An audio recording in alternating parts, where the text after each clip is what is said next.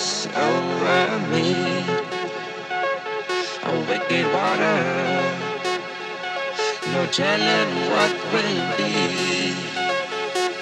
A fitting sentence, I let you drift away from me.